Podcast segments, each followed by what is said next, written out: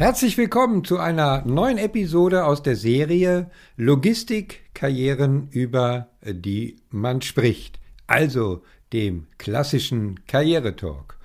Auf den heutigen Karrieretalk mit meinem Gast freue ich mich ganz besonders, denn heute geht es neben den Themen zur persönlichen Karriereentwicklung meines Gastes um ein spannendes Thema, nämlich dem Thema Innovationen in der Logistik, um genauer zu sein, in der Intralogistik. Aber wir werden natürlich auch immer einen Blick auf die gesamte Logistik und dem Supply Chain Management werfen, wenn es genau um das Thema Innovationen geht. Wir werden heute aber weniger über die Technik oder Produkte sprechen, sondern über das Thema Innovation mit einem besonderen Fokus auf Nachhaltigkeits- und Umweltthemen in der Logistik. Dazu begrüße ich heute in Hamburg Timo Landener, dem Head of Innovation Management bei Swisslog Logistics Automation, der sein Büro oder besser seinen Dienstsitz eigentlich in Dortmund hat.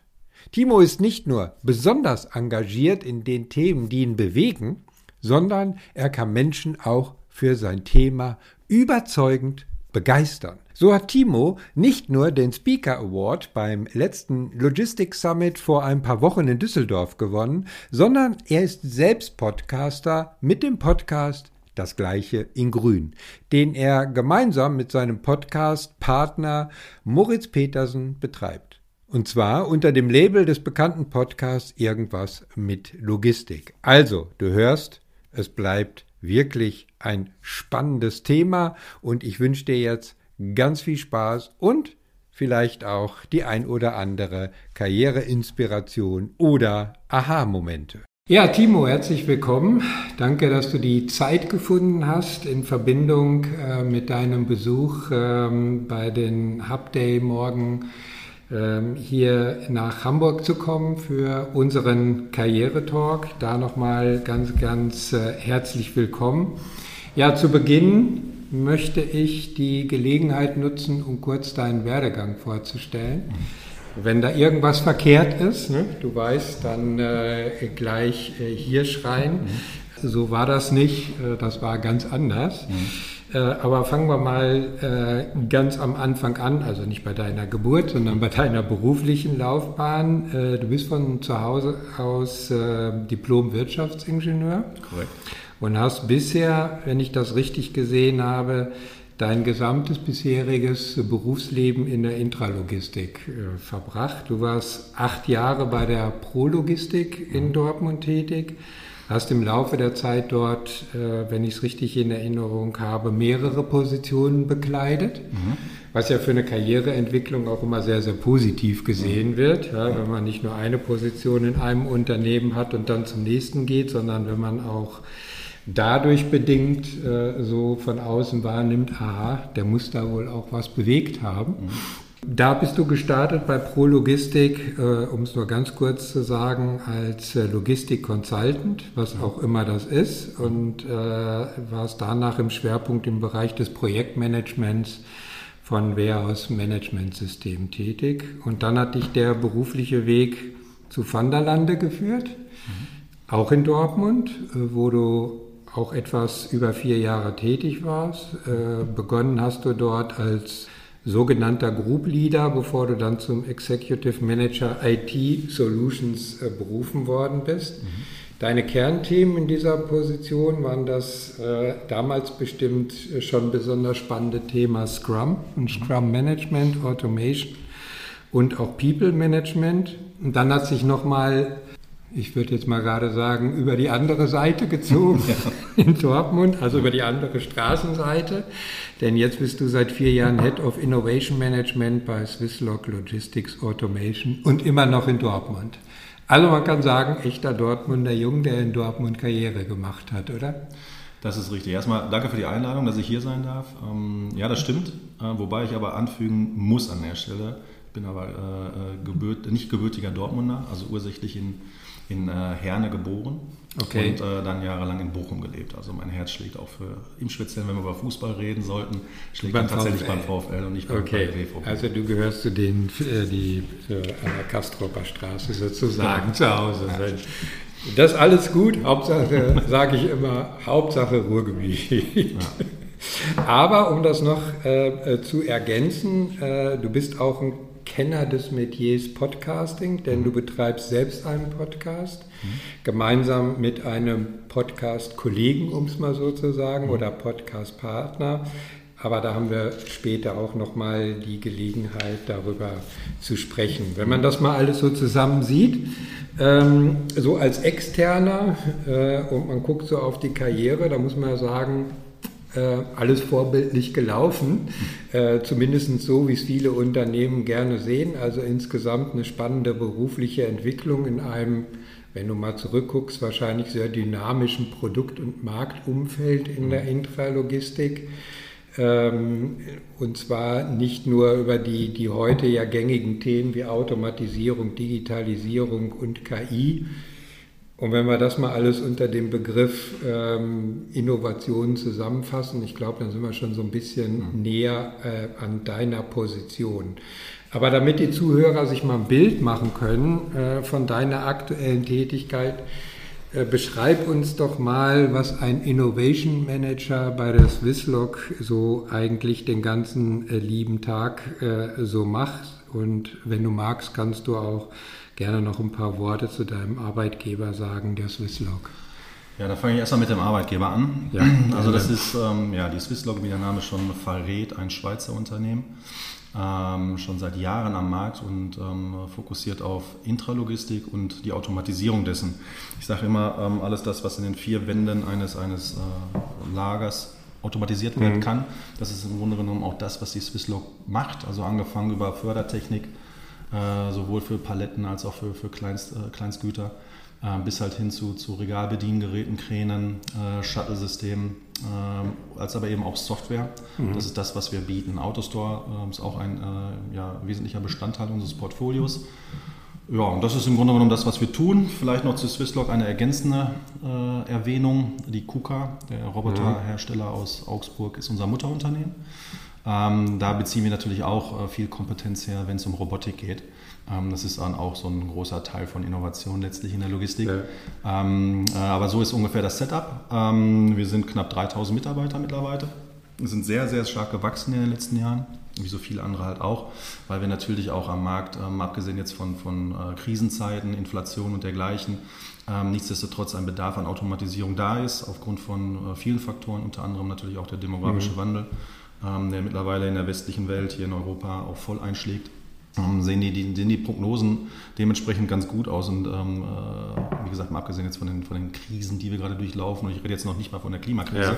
sondern tatsächlich von den, von den anderen äh, Krisen, wie beispielsweise die Kriege, die wir haben, ähm, äh, haben wir gute Prognosen und ähm, ja, ähm, sind halt sehr stark gewachsen. Das ist so ein bisschen, was ich zur Swisslog sagen kann. Äh, ja, und meine Rolle in diesem Kontext ist halt ähm, Innovation und äh, auch das ist ein Gebiet, was sehr breit gefächert sein kann. Äh, angefangen halt auch von äh, Trendforschung, Zukunftsforschung. Das ist so der Bereich, der, der ich so, den ich so ein bisschen hobbymäßig mit, mitmache, weil, ich, weil mich das immer interessiert hat. Und damit meine ich jetzt noch nicht mal die technische Seite. Die technische Seite ist quasi mein Berufsbild. Ich rede Okay. auch tatsächlich von der äh, ähm, äh, gesellschaftlichen und sozialen Seite oder sozialgesellschaftlichen Seite. Wie entwickeln sich Gesellschaften und welche Auswirkungen hat das ähm, auf die Logistik letztlich? Das ist so ein bisschen meine Hobbyfragestellung. Das ist ein Bereich von Innovation, den ich so ein bisschen mit abdecke. Mit ein bisschen meine ich jetzt, ist nicht mein Kern, äh, meine Kernaufgabe. Also es steht nicht in deiner Stellenbeschreibung. Genau, das wollte ich damit sagen. Die Stellenbeschreibung geht mehr schon, kann man das so sagen, in, die, in, die, in den Bereich der Produkte und Dienstleistungen. Genau, und äh, da müssen wir noch eine, eine Unterscheidung halt machen, damit das auch gut eingeordnet wird. Ähm, also Innovation ähm, kann man einteilen in, ich sage jetzt mal, inkrementeller Innovation. Das ist das, was im Produktkontext eigentlich an guten Ideen halt rumschwirren, um das Produkt halt einfach besser zu machen. Ja. Das ist etwas, was ich nicht zu verantworten habe. Wenngleich die, die KPIs, ähm, um die Innovationskraft einer Firma halt irgendwie auch darzustellen, natürlich äh, zusammenfließen müssen. Aber ähm, die Ideen, äh, als aber eben auch die Umsetzung dessen bleibt bei uns in der Produktentwicklung. Mhm. Ähm, natürlich, wenn da irgendwelche Ideen halt sind, die wirklich total neu sind und wir nicht wissen, ähm, äh, wie, wie, müssen wir sie verproben, dass sie auch erfolgreich sind, dann ähm, kann ich natürlich auch zu Rate gezogen werden. Aber das ist, wie gesagt, nicht mein, nicht mein äh, Hauptaugenmerk, äh, ja. sondern es ist tatsächlich die, die disruptive Seite und die radikale Seite. Also das wirklich Neue. Okay. Ähm, und das kann sowohl im Produktkontext gesehen werden, beispielsweise irgendein neues Produkt, was noch keiner irgendwo am Markt hatte, ähm, als aber eben auch neue Geschäftsfelder. Mhm. Ähm, also da, wo wir unsere Technologie einsetzen können, wo wir sie vorher noch gar nicht gesehen haben. Mhm. und das, sind, das ist der Bereich, den ich da mehr oder weniger mit abdecke. Mhm. Und das kann man auch in unterschiedlichen Varianten halt einfach spielen, indem man halt das einfach vordenkt und sich überlegt, wie kommen wir da hin, in die Märkte halt reinzugehen ähm, als aber eben auch wirkliche äh, Projekte zu realisieren in dem Bereich, ähm, wenn, man sie, wenn, wenn man es verprobt hat äh, bis zu einem gewissen Zeitpunkt, dass das auch wirklich, äh, dass da ein Markt existiert, der auch skalierfähig ist, dass man dann halt ähm, einfach die Projekte auch mitmanagt, mhm. coacht oder mitmanagt. Okay. Das ist eine, eine große Bandbreite dessen. Und wenn ich davon berichte, dann heißt das noch lange nicht, dass alles so perfekt läuft und alles da ist, sondern die, die Hauptaufgabe ist tatsächlich, das mit aufzubauen. Mhm. Ähm, Mal eine Frage zwischendurch, was mich immer besonders interessiert alles hat ja irgendwo einen Anfang. Mhm. Viele Dinge werden ja auch einfach äh, diskutiert, stehen im Raum, in äh, Konferenzen und wie auch immer, wie beispielsweise jetzt das Thema KI in der Logistik äh, oder im Supply Chain Management oder mhm. auch äh, in der Intralogistik. Wo kommen denn eigentlich tatsächlich die Impulse her, mhm. sich auf diesem Pfad zu begeben und die Impulse, um zu sagen, Bleiben wir mal ruhig bei dem Beispiel KI. Wie können wir als Swisslog das jetzt im Sinne unserer Kunden entsprechend weiterentwickeln, also im Sinne der Kunden, was Bedarfe anbetrifft? Also im Idealfall mhm. ähm, äh, werden diese, diese Trendthemen schon im Vorfeld identifiziert. Mhm. Und damit meine ich jetzt nicht, dass man irgendwo einen Artikel gelesen hat, sondern tatsächlich die meisten Trends, die ich so kenne und auch äh, Themen, die ich so kenne, die fallen nicht einfach so vom Himmel und zack, da sind sie. Ähm, darauf kann man sich vorbereiten, indem man sich auch mit Zukünften auseinandersetzt. Also man kann das von der Seite halt betrachten, mit Zukunftsszenarien forschen, Forschung ja. und darauf dann äh, sich Überlegungen machen, wie sieht denn eine Zukunft aus, äh, die ich jetzt beschreibe, wie kommt man dahin, welche. Technologie mhm äh, kann, da, kann da helfen und ähm, ganz automatisch fallen dann eben diese Themen äh, oder, oder, spülen sich äh, äh an Land. Ähm, äh, das wäre der absolute Idealfall, indem man halt in Zukunftsszenarien denkt, auch als Firma ähm, mhm. und diese halt bespielt und sich dann Gedanken macht und dann daraus eben sich die Trends ableiten lassen ähm, und dann eben auf diese Trends kommt. Ähm, der andere Part, den ich aber viel öfter gesehen habe, ist, man kauft sich Trendreports halt einfach ein. Also man kriegt das als Resultat dessen, was irgendwelche anderen Firmen, Menschen, wie auch immer schon rausevaluiert haben. Ähm, diese, beiden, diese beiden Verfahren gibt es und daraus ergibt sich dann die Fragestellung, wenn man diese Trends halt ja. ähm, bespielt, okay, was machen wir damit? Mhm. Was bedeutet das für uns als Firma oder für unseren Kunden? Was für Mehrwert kann daraus generiert werden? Ähm, und da gibt es auch ganz unterschiedliche Pro Prozesse, die man halt ähm, äh, machen kann. Mit der KUKA beispielsweise haben wir jetzt äh, ich glaube, das fünfte Jahr ähm, äh, eine, Ideation Challenge ähm, gestartet mit einem Suchfeld dahinter. Also man, wir haben uns ein Suchfeld halt ausgesucht aus, diesem viel, aus dieser Vielzahl an Trendthemen und haben dann mhm. einfach gestartet mit der Fragestellung, liebe Belegschaft, ähm, äh, habt ihr Ideen zu diesem Thema? Das letzte Thema, was wir hatten, war Circular Economy. Und dann konnten die halt ähm, basierend auf eben diesem Thema ihre Ideen bezogen auf das Geschäftsfeld der KUKA und Swisslog halt übermitteln. Okay. Das ist jetzt ein Beispiel, wie man da ja, hinkommen kann. Okay. Ähm, es gibt noch viele, viele andere Beispiele, wie man das machen kann. Man kann sich auch mal einschließen und einen Brainstorm machen. Ja. Man kann das auch coachen. Ich persönlich bin ein ganz großer Freund von Cross-Branchen, äh, ähm, Cross, also Cross-Branchenmäßig zu schauen. Ähm, nicht immer auf den Messen äh, rumzuturnen, die die Logistik halt bietet, sondern einfach mal auf eine ganz andere Messe zu gehen. Und ja, dann okay. hat man auf einmal diese Bezüge, ach guck mal, da funktioniert das so, das kann ja auch bei uns genauso funktionieren. Ja, das ist zwar ein anderes okay. Business, aber ja. Es geht in, in, vielerlei Hinsicht, was ich damit eigentlich unter dem, was ich eigentlich damit beschreiben möchte, ist, ähm, Inspiration ist alles. Okay. Man muss sich halt einfach inspirieren lassen. Man muss sich frei machen äh, in dem Kontext einfach von den Sachen, die schon da sind Ähm, man muss sich auch freimachen ähm, von, von, von diesen alten, ähm, äh, wie soll ich sagen, äh, blockierenden Gedanken. Ähm, äh, es gibt dieses berühmte Akronym, Akronym äh, TINA, also jetzt, äh, es war ein weiblicher Name, aber dahinter verbirgt sich There is no alternative. Also immer wieder äh, sich frei davon zu machen und einfach neu über Sachen halt nachzudenken und das in Verbindung zu setzen mit eben sozialen Entwicklungen, dann kommt man schon relativ gut auf diese Themen. Okay. Nun hat man dann Themen identifiziert, aber damit hat man ja noch keine Innovationen geschaffen. Wie, wie funktioniert denn jetzt so der nächste Schritt? Ja. Das heißt, jetzt habe ich eine Inspiration, ich habe einen Trend, ich habe evaluiert, äh, was kann ich jetzt als Unternehmen machen. Mhm. Äh, und soweit, wie meine Erfahrung sagt, äh, haben ja Innovationen für Unternehmen einen ganz erheblichen Nachteil. Mhm. Die kosten Geld. Die kosten Geld. Ja. Da muss man investieren. Ja. Was sind das ist jetzt nur ein Thema wahrscheinlich, mhm. aber was sind so aus deiner Erfahrung die größten, nennen wir sie mal, Innovationsblockaden, mhm. Innovationshemmnisse? Warum gute Ideen in Inspirationen geboren mhm. nicht tatsächlich auch umgesetzt werden können? Wie viel Zeit haben wir? es gibt einige, einige Hürden. Also alles fängt erstmal an, ähm, alles fängt an mit ist da überhaupt ein Problem? Und wenn ja, wie wird dieses Problem beschrieben? Also okay. die Problemidentifikation ist erstmal eigentlich für mich persönlich das A und O, äh, weil davon hängt auch natürlich dann die Idee ab. Also eine Idee einfach nur zu haben ähm, und da ist kein, kein, kein Need dahinter, äh, ja, genau. bringt nichts. Okay, ja. Also die, der, erstmal muss man sich darüber bewusst sein, dass man ein Problem hat. Mhm. Und äh, wie, wie ich dieses Problem dann löse, ist dann zweitrangig. Ähm, so, jetzt haben wir dieses Problem, das ist schon mal das Erste, dass man halt nicht mit einem Problem startet. Ähm, man hat eine Problemstellung, die man, zu lösen, die man lösen möchte. Und dann hat man, ja, je nachdem, was, wie man selber halt als Mensch ist oder man, man bespricht sich inspirativ mit Menschen oder lässt sich inspirieren, kommt man irgendwann mal zu einer Idee. Mhm. So, und da, da, da beginnt halt ein Stück weit eigentlich die, die Magie. Weil die Idee als solches, ähm, ist, äh, wenn sie erstmal da so steht, hat erstmal keinen Wert. Mhm. Ähm, das Wichtigste ist erstmal rauszufinden, was sind denn überhaupt, äh, was ist die, die, also ich sagte es gerade schon, die Problemlösung? Was ist der Wert dessen, die sogenannte Value Proposition dieser, dieser Idee oder vielleicht sind das auch mehrere, die ich mit dieser Idee habe? Ähm, und ich muss rausfinden, wer, wer mein Interessent ist, wer ist mein Kunde eigentlich? Mhm. Ähm, äh, und ist das überhaupt skalierfähig? Also ich habe jetzt ja. schon in einem Abwasch jetzt vier, fünf Fragestellungen ja. ähm, aufgeworfen, die gar nicht so einfach sind, äh, mhm. rauszuevaluieren. Ähm, ich kann das mal an einem Beispiel äh, äh, machen. Gerne, wir hatten auch mal eine Idee, ähm, die wir halt ausformuliert haben. Wir haben uns die, den Kundenstamm oder die Kunden, die möglichen Kunden angeguckt und haben Thesen entwickelt, weil darum geht es eigentlich bei einer Idee und bei, einer, bei dem Problem. Wir entwickeln Thesen. Ähm, und diese Thesen müssen verprobt werden. Und ähm, es gibt mehrere Mechanismen, wie man diese, diese Verprobung durchführt. Das klassische ist halt das Interview. Ähm, da sucht man sich dann halt diejenigen aus, ähm, äh, wo man meint, das ist der Kundenstamm, der Interesse an dieser Idee hat, weil es ein Problem löst.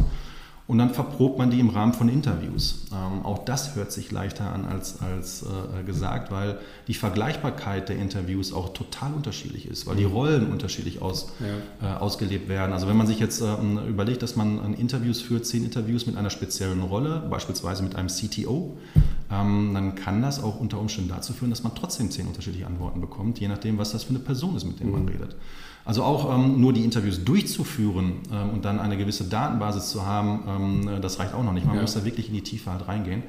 Ähm, äh, und ähm, das, was ich jetzt gerade beschreibe, ist halt einfach Risikomitigierung. Also letzten Endes hat man mit einer Idee eine These und ich kann sie auch gerne pitchen und alle glauben daran.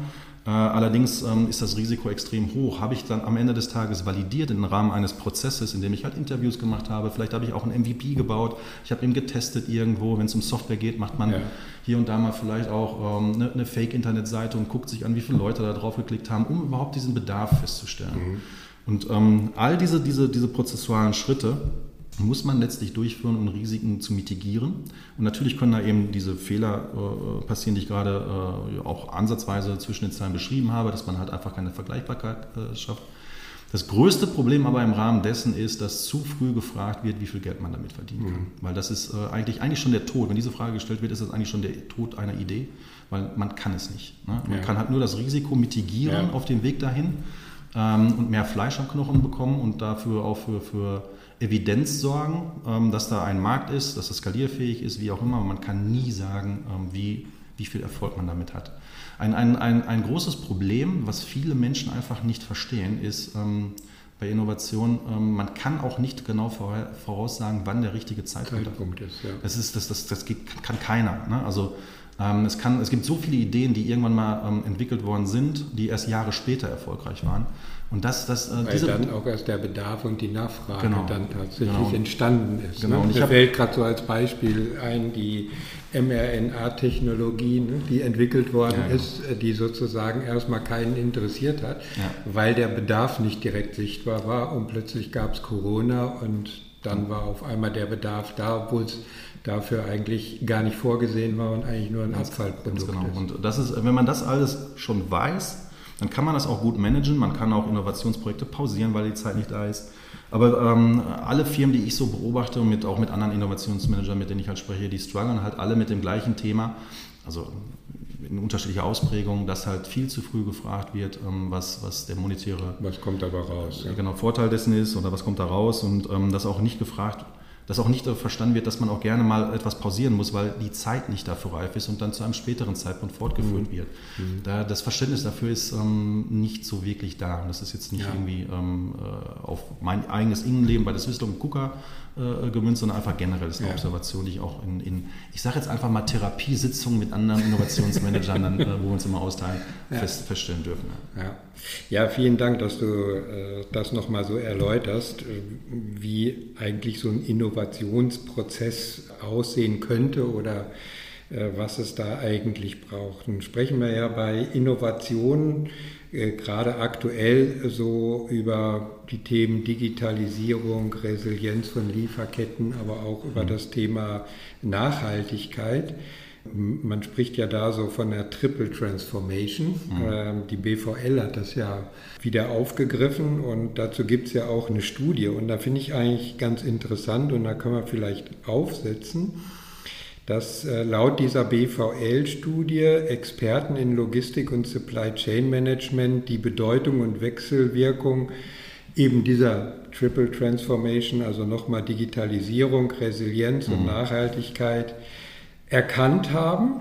Das Ergebnis ist aber, und da kommen wir nochmal wahrscheinlich jetzt im Umkehrschluss zu dem, was du erläutert hast, die praktische Umsetzung bleibt jedoch vielfach aus.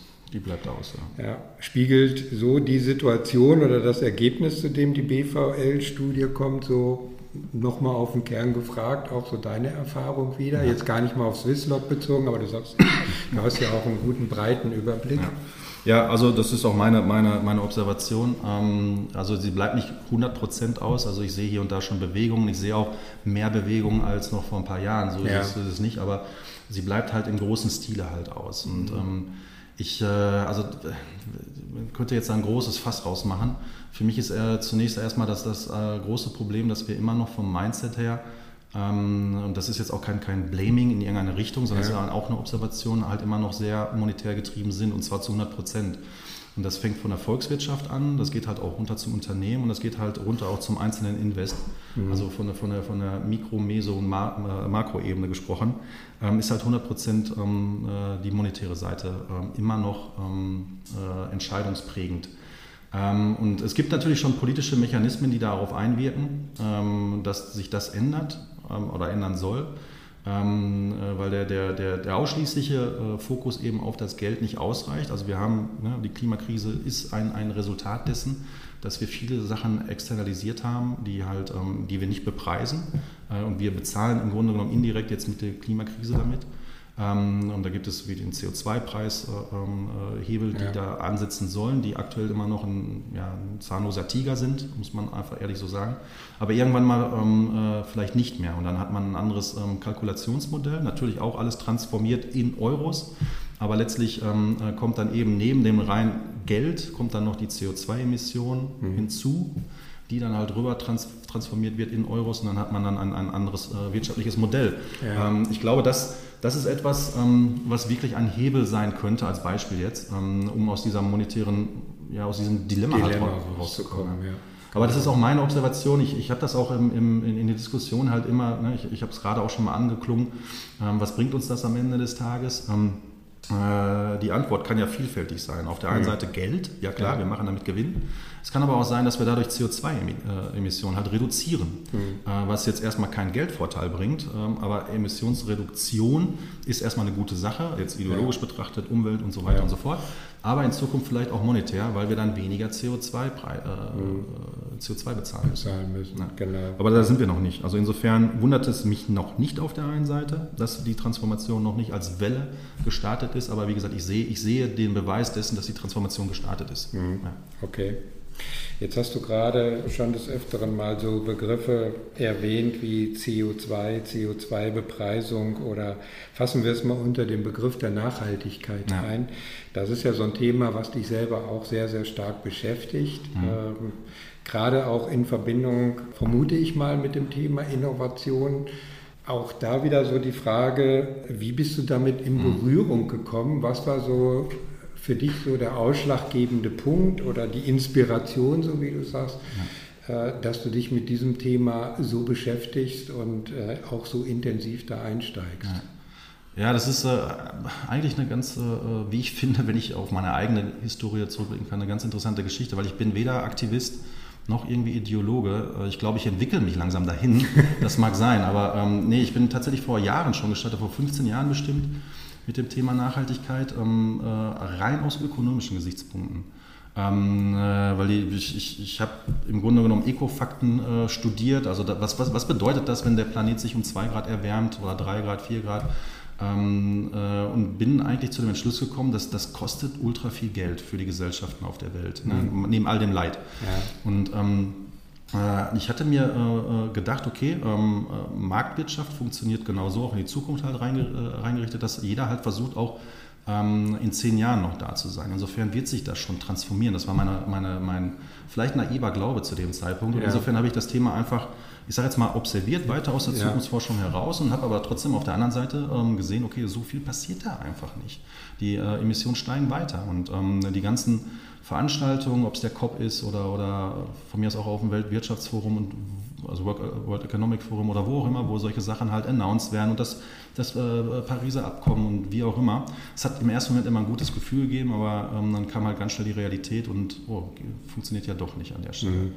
Und irgendwann habe ich angefangen, ähm, nicht nur das zu observieren, sondern auch selber mein Verhalten anzupassen. Erstmal für mich. Mhm. Ähm, einfach, ähm, ja, kann ich ja so, so, so sagen, auch mit der Geburt meiner, mein, meines ersten Kindes, hat auf einmal so, so ein Stück weit ein, ein bisschen mehr ähm, Verantwortung für die Zukunft halt einfach bei mir ja. eingesetzt. Ne? Ja. Das kann ich jetzt in der Retrospektive sagen, damals ist mir nicht aufgefallen, aber ähm, ich habe schon irgendwie gedacht, okay, ich möchte eigentlich gar nicht, dass mein Kind ähm, in, einer, in einer Welt halt aufwächst, die schlechter ist als die, die ich vorgefunden habe, äh, als ich Kind halt war. Mhm.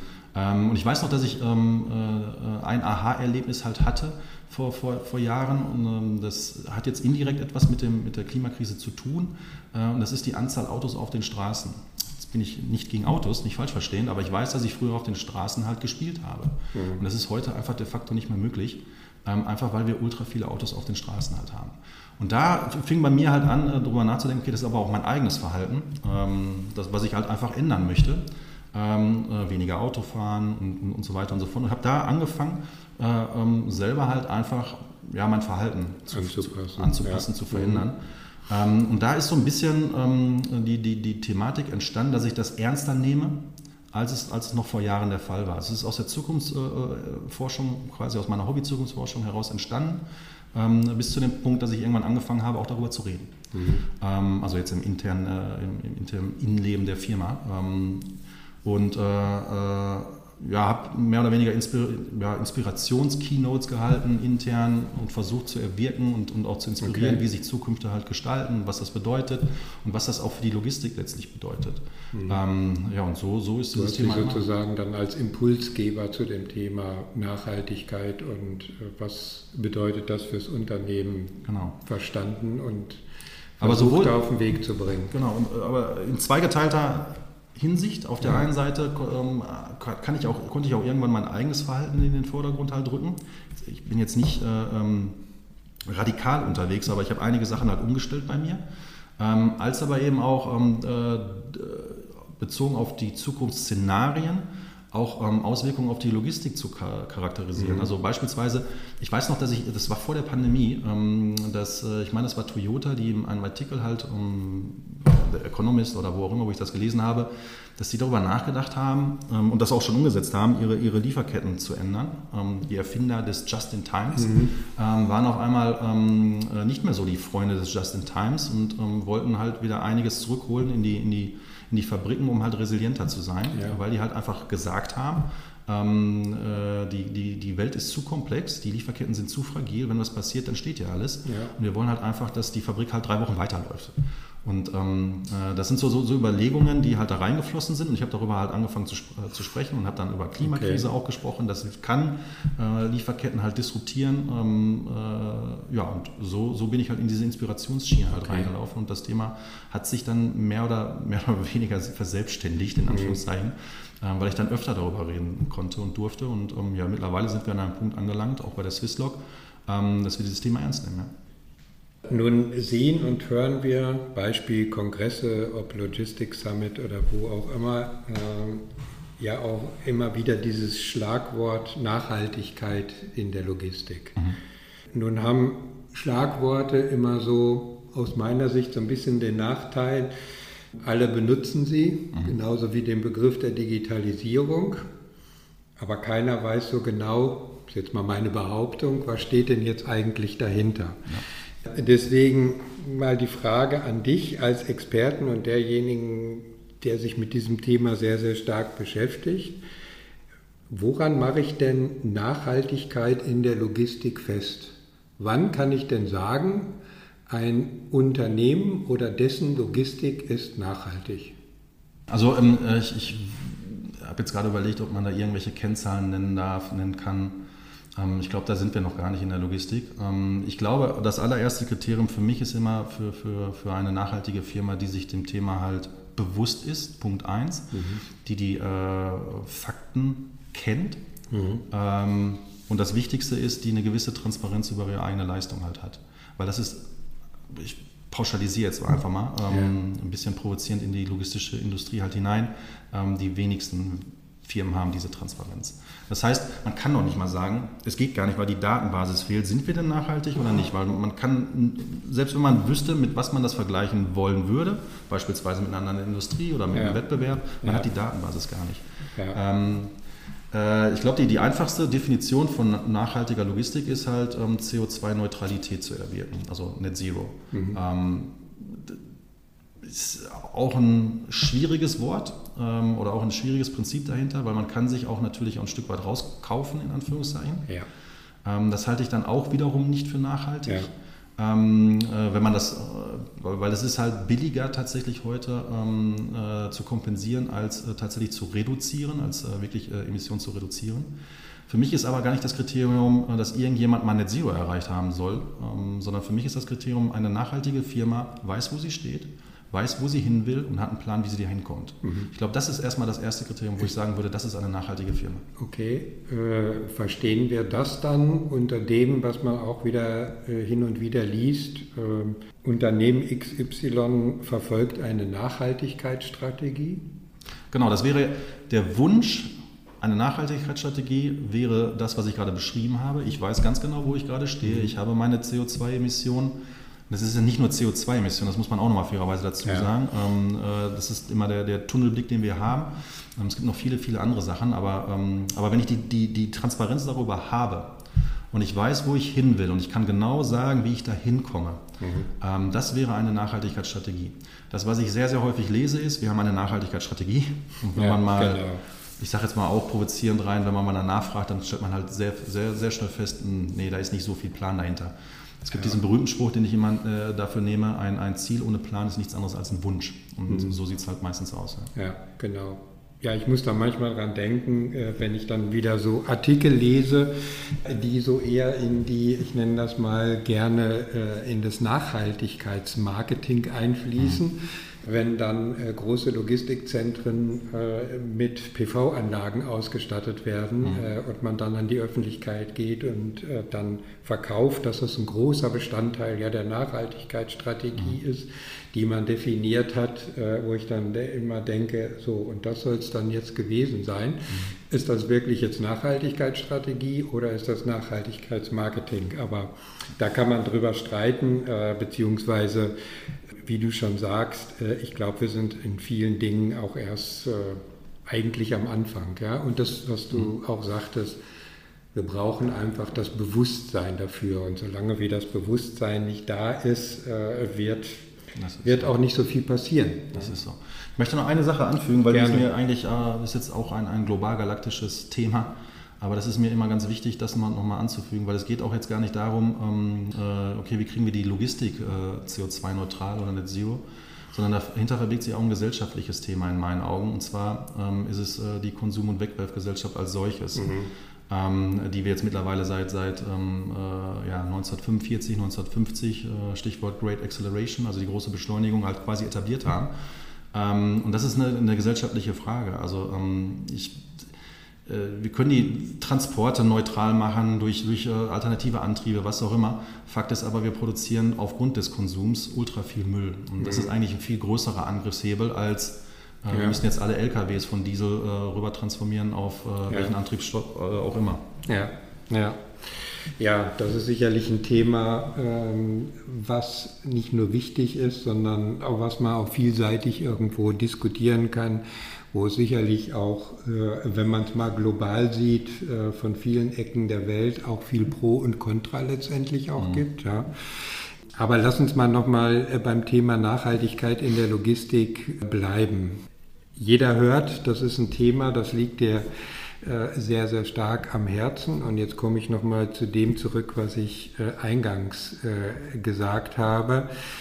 Nicht nur du, sondern es gibt auch ein Sprachrohr, was du sozusagen betreibst, mhm. nämlich den Podcast Das Gleiche in Grün, den du gemeinsam mit Moritz Petersen betreibst. Und mhm. ich glaube, ihr macht das unter der Dachmarke irgendwas mit Logistik. Ist, genau. das, ist das so richtig? Das Vielleicht magst du da einfach mal so ein bisschen was erzählen. So, äh, warum braucht es ja. für das Thema ein Podcast? Wie seid ihr da drauf gekommen und was ist eigentlich so eure zentrale Botschaft an mhm. die Logistikwelt?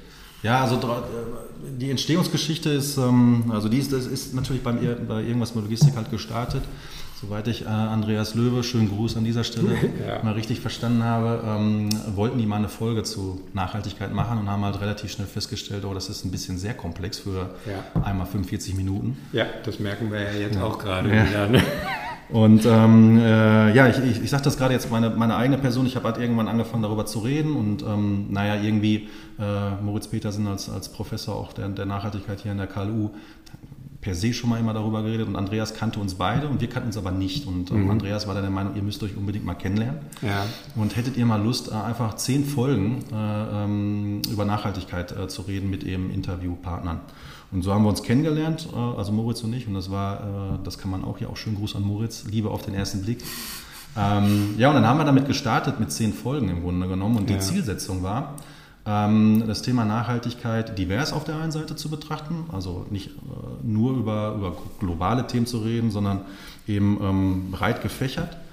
Und vor allem, und das ist eigentlich die, die zentrale Aufgabe, Aufgabenstellung, die wir uns da irgendwie aufgeschrieben haben, ähm, auch zu inspirieren und dem Thema und den, einzelnen Themen halt eine Plattform zu bieten. Also jetzt nicht unbedingt Werbung zu machen für Firmen, die, mit denen wir halt reden, sondern dem Thema eine Plattform zu bieten. Ja. Oder dem Menschen. Ja. Das, das, das kann natürlich auch sein. Menschen, die inspirativ sind, die sind natürlich genauso ähm, gern gesehen. Und insofern haben wir uns da Themen ausgesucht und auch Personen ausgesucht, mit denen wir reden wollen.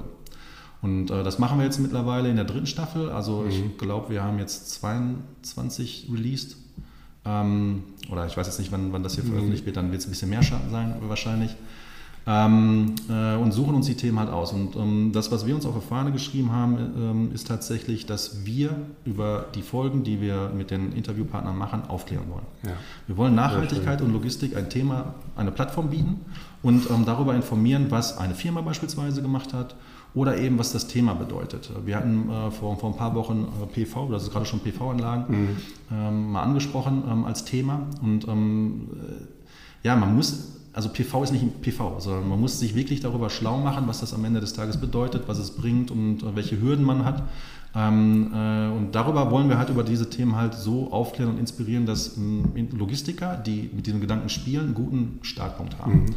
Und ähm, wir versuchen uns auch als Moderatoren immer so aufzustellen, dass wir äh, selber lernen wollen. Also wir, wir ähm, äh, bereiten uns auf die Sendung halt vor, keine Frage. Ja. Aber ähm, die meisten Fragen, die wir stellen, die kommen sehr spontan. Einfach, weil uns das Thema A interessiert und B, mhm. weil wir auch selber daran interessiert, okay, wie funktioniert das denn eigentlich nochmal? Erzähl mhm. das doch nochmal bitte. Genau, ich habe das ja. nicht verstanden, mach das nochmal bitte.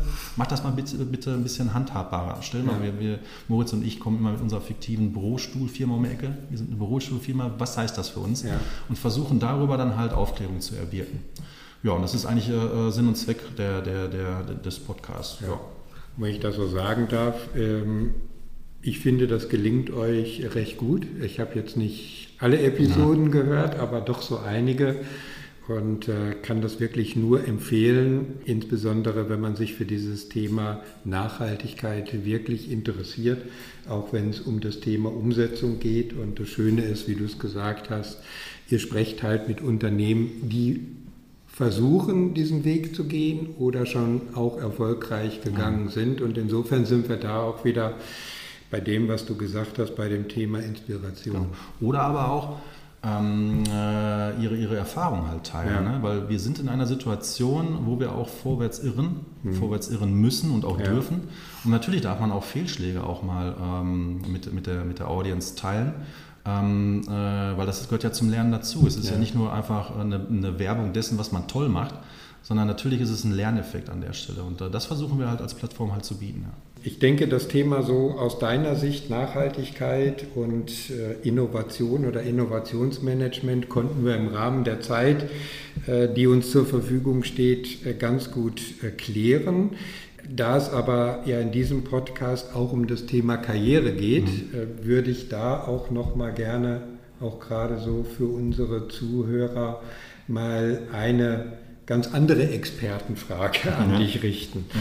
Denn ich habe so im Karrierementoring äh, immer wieder mal Mentees, äh, wenn es so um die berufliche Entwicklung geht oder auch Themenschwerpunkte, also Leute, die in der Logistik äh, tätig sind, äh, ob Industrie oder klassischer Logistikdienstleister oder Supply Chain Management, ganz egal. Mhm. Da kommt immer mal wieder so die Frage, ja, ich würde mich gerne mal mehr mit dem Thema Nachhaltigkeit in der Logistik beschäftigen. Ich würde auch gerne mal so eine Position bekleiden, äh, wenn es das noch gibt, aber mhm. irgendwie gibt es das gar nicht so richtig. Und die stellen mir dann häufig die Frage, und ich bin äh, selten sprach- oder ratlos, mhm. aber das ist so ein Thema, mhm. ähm, ja, weil wir vielleicht auch ganz am Anfang stehen, wo ich relativ wenig zu sagen kann. Mhm. Aber du bist ja jetzt nun diesen Weg gegangen. Hast du einen Tipp, einen klassischen Karrieretipp, wenn jemand sagt, ich möchte mich gerne mit dem Thema Nachhaltigkeit in der Logistik intensiver auseinandersetzen? Das soll ein Teil meines beruflichen Werdegangs werden. Wie stelle ich das am besten an? Also grundsätzlich ähm, würde ich erst als ersten Step immer raten, ähm, äh, in das Thema Nachhaltigkeit global galaktisch einzutauchen und okay. nicht unbedingt fokussiert erstmal auf die Logistik. Ja ähm, weil das Thema ist super komplex äh, und ähm, viele Sachen bedingen andere Sachen. Ähm, äh, deswegen würde ich erstmal vorschlagen, tatsächlich erstmal ganz global mit dem Thema Nachhaltigkeit an, an, an anzufangen, wenn ja. man sich darüber informiert. Und da gibt es Bücher, da gibt es ähm, äh, vielleicht auch, äh, würde ich äh, definitiv vorschlagen, in andere Branchen äh, reinzugehen, weil die Logistik ist verglichen zu anderen Branchen noch sehr hinten dran. Ähm, also es gibt schon Role Models ähm, in anderen Branchen, die wesentlich weiter sind und schon viele Sachen gemacht haben, von denen man auch lernen kann. Okay. Das merke ich selber. Ne? Also ja. ich, ich Hast du da also ein Beispiel für eine Branche? Ähm, äh, Wenn es nicht gerade Automobil ist. Ich, ich, hätte tatsächlich, wobei ich weiß, die Automobilbranche ist auch jetzt nicht ähm, super nachhaltig in, als Ganzes, ähm, wenn man das so, so, so, mal pauschal sagen darf. Aber viele Sachen haben die schon angeleiert. Äh, also da, da okay. sind auf jeden Fall schon ein bisschen weiter als wir. Das ist, das ist leider so in der, was heißt leider, das ist so in der Logistik. Ähm, äh, ich wüsste jetzt gar nicht, ob ich das auf Branchen runter reduzieren kann. Also es gibt viele Firmen, die schon äh, sehr weit okay. fortgeschritten sind in dem Bereich. Ähm, äh, was mir in den Sinn kommt, ist beispielsweise Patagonia. Das ist immer so das Beispiel, mhm. was man so aus der Modeindustrie äh, mhm. Äh, halt kennt. Ähm, äh, ich könnte aber auch genauso gut Schneider Electric hier äh, erwähnen oder auch viele andere äh, die schon sehr weit fortgeschritten sind in dem Bereich. Ähm, produzieren Unternehmen ähm, jetzt aus der Logistik, also die, die, diejenigen, die Behälter manage oder Behältererhalt äh, machen, also klassischerweise aus Kunststoff, die sind naturgemäß auch ein wenig vor, vorweg. Das hat jetzt erstmal nichts Direktes mit Logistik zu tun, mehr indirekt, weil wir nutzen die Behälter zum, äh, für die Automatisierung beispielsweise, aber ähm, äh, da, da, nehme ich auch eine gewisse Vorreiterrolle halt wahr. Ähm, ich glaube, dass das macht am allermeisten Sinn, von der globalen Thematik in vielleicht andere Branchen reinzugehen okay. und dann runter zu reduzieren auf die Logistik. Ich habe bisher noch nicht so viel. Natürlich komme ich im Podcast mit vielen Menschen in Berührung und ich sehe das und das, das gibt auch ein gutes Gefühl. Ach, guck mal, es gibt wirklich äh, viele Menschen, ähm, die auch in dem Bereich halt vorpreschen. Aber in Summe, wenn man das prozentual mal betrachtet auf die gesamte Branche, sind die halt immer noch in der Unterzahl an mhm. der Stelle. Also würde ich das äh, von der Seite so beantworten, von okay. oben nach unten und dann in die Logistik halt hineingehen. Okay. Und wenn man in die Logistik reingeht, ähm, dann tatsächlich auf diejenigen, die, ähm, äh, wo ich es gerade schon sagte, die vielleicht jetzt noch nicht nachweislich die äh, CO2-Emissionen super reduziert haben, die als Role Model gelten können ähm, sondern äh, diejenigen, die sich an den Plan auf der Fahne geschrieben haben. Also die wirklich ein, ein, eine gute Datenbasis haben und einen Plan äh, dahinter haben, wie sie irgendwo hinkommen. Das sind diejenigen, die ich dann, ich sage jetzt mal beim, beim Fußball, äh, sagt man hospitieren, wenn ein mhm. Nachwuchstrainer irgendwo anderes äh, ähm, äh, ja. mitarbeitet für einen gewissen Zeitraum, um zu lernen, ähm, dann in diese Firma halt reinzugehen. Es gibt kaum Bücher, kaum Lehrmaterial, wenn es um Nachhaltigkeit okay. und Logistik geht. Also da wird man kaum etwas finden. Ähm, natürlich gibt das auch, aber ganz, ganz, ganz selten und wenig. Ähm, insofern äh, bleibt einem nichts anderes übrig, wenn man dort ähm, sich ausbilden möchte, diesen Weg zu gehen. Okay, super. Ja, danke für den äh, Hinweis. Ja, äh, zum Ende hin kann ich dich natürlich als Experten nicht gehen lassen, ohne eine, nennen wir es mal, äh, Prognose äh, abzugeben, mhm. nämlich zur Fragestellung, was sind denn in der Logistik aus deiner Sicht mhm. die großen Innovationen in den nächsten fünf bis äh, zehn Jahren? Mhm. Und ich ver versuche es mal ein bisschen konkreter schon zu machen. Wird es schwerpunktmäßig KI sein oder Themen, die mit KI in Verbindung gebracht werden können? Auch. Also ja, ähm, ich, ich, bin immer ein bisschen vorsichtig, ähm, wenn es um, um äh, künstliche Intelligenz geht. Ähm, also nicht, dass das kein, kein wichtiges Thema ist, aber es wird auch ähm, in vielen Bereichen sehr, sehr hoch gekocht. Mhm. Ähm, äh, und viele Sachen, ähm, wie, wie, man so schön sagt, alter Wein in neuen Schläuchen. Oder nee, neuer Wein in alten Schläuchen. Nee, wie heißt das Sprichwort? Ja, neuer Wein, in alten Schläuchen. So war das, ne? genau. ne? Ähm, äh, Themen, die schon vor 20 Jahren unter dem Deckmantel Algorithmik liefen, wie auch immer, die heutzutage als KI dann äh, äh, zu titulieren, ist halt einfach nichts anderes als Buzzword-Bingo. Ähm, nichtsdestotrotz gibt es da einige Bereiche, die ähm, extrem ähm, interessant sind, die auch viel bewirken werden. Ähm, jetzt mal ähm, alleine aus der Softwareprogrammierungssicht, also ähm, wenn, wenn sich Software in einem speziellen Bereich selber ja, schreiben kann letztlich. Mhm. Ähm, und alle Firmen suchen letzten Endes gute Softwareentwickler und ja. ähm, strugglen damit, dass sie sie halt nicht finden oder, oder müssen viel Anstrengung äh, übernehmen, damit gute Softwareentwickler in der Logistik halt anfangen. Dann kann das durchaus ähm, äh, ja, auf der einen Seite helfen, als aber auch disruptieren, dass halt Software, nicht alles, um Gottes Willen, ähm, ähm, sich selbst schreibt beispielsweise. Mhm. Ähm, natürlich braucht man dann noch andere Rollen hinzu ähm, aber nichtsdestotrotz ähm, gibt es da ein Riesenpotenzial dahinter. Dann sehe ich bei vielen, vielen ja, Innovationen jetzt auch, ähm, oder ich, ich, ich, verbinde mal zwei Themen, die ich jetzt gerade im Kopf habe, also äh, um auch KI nochmal kurz ja. in, in den Fokus zu, zu, zu, zu rücken. Robotik, das mhm. ist etwas, was ich definitiv sagen kann, das wird in den nächsten 15, 15 Jahren äh, in der Logistik mehr und mehr verbreitet sein. Ähm, ich habe mal irgendwann mal auch die These in den Raum gestellt, wohlwissentlich, ich kann nicht in die Zukunft vorausorakeln, aber es ist eine These, die ich halt sehr gerne verlauten lasse. Ähm, in, vielleicht sehen wir in zehn Jahren, in sieben Jahren oder vielleicht in 13 Jahren den ersten Android-artigen Roboter ähm, äh, in einem Lager halt äh, rumlaufen. Was wir momentan haben, ist halt, äh, wir haben mobile Robotik mit AGVs, AMRs, mhm, genau. die halt irgendetwas tragen. Ja. Dann haben wir vielleicht einen stationären Roboterarm, der halt pickt. Ähm, die Verbindung von beiden wäre dann ein Android-artiger Roboter. Und wir haben auf der ProMat, glaube ich, ähm, oder was auf der Logimat, ich weiß nicht, auch schon so einen ersten, ich habe jetzt leider die Firma vergessen, äh, so einen ersten Android-artigen Roboter gesehen, der in die Regale hat reingegangen ist und etwas kommissioniert hat. Also wir sind schon so weit, ähm, dass die Technologie okay. auch durchaus schon da ist. Wird mhm. natürlich nicht bezahlbar sein zum jetzigen Zeitpunkt, aber vielleicht in zehn Jahren. So, und da sind wir nämlich, wenn wir über Roboter sprechen, sind wir nämlich sehr stark beim Thema KI. Ähm, weil der Roboter als solches, wenn man, wenn man mal, das mache ich zwar nicht gerne, aber ich vergleiche jetzt mal ganz kurz einen Roboter mit einem Mensch. Der Mensch als solches in einem Lager, wenn er kommissioniert, sehr, sehr viel, ohne dass wir es wissen, ähm, kognitive Fähigkeit ähm, walten lässt. Ähm, das, ist ganz banale, das sind ganz banale Geschichten, dass man halt, ähm, wenn, wenn ein, ein Behälter total voll ist, ähm, mit, mit Paketen und man kommt da jetzt nicht gut bei, dann gräbt man seine Hand irgendwo da rein. Also man, man hat als Mensch ja irgendeine Lösungs- äh, ein Lösungsvorschlag für die Situation, die man jetzt gerade vorfindet. Ähm, und das ist äh, der Punkt, wo KI extrem einsetzen kann. Mhm. Weil aktuell, wie vor ein paar, paar, Jahren, der Roboter als solches einfach eins zu eins programmiert wurde. Ähm, das heißt, hat er eine Situation vorgefunden, die er nicht lösen kann, dann stand da. Ja.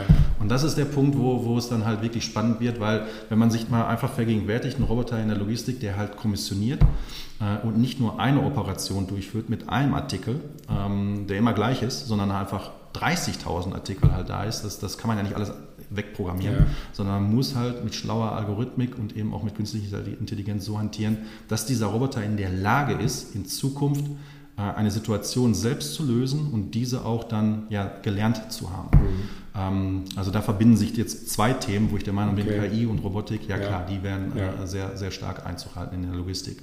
Ansonsten sehe ich nur noch den, oder weiß ich, ich sehe mehrere Trends, aber einen kann ich noch anfügen, das ist wirklich die, die Supply Chain ja, Veränderung, die ich gerade mal äh, äh auch angesprochen habe mit Toyota als Beispiel.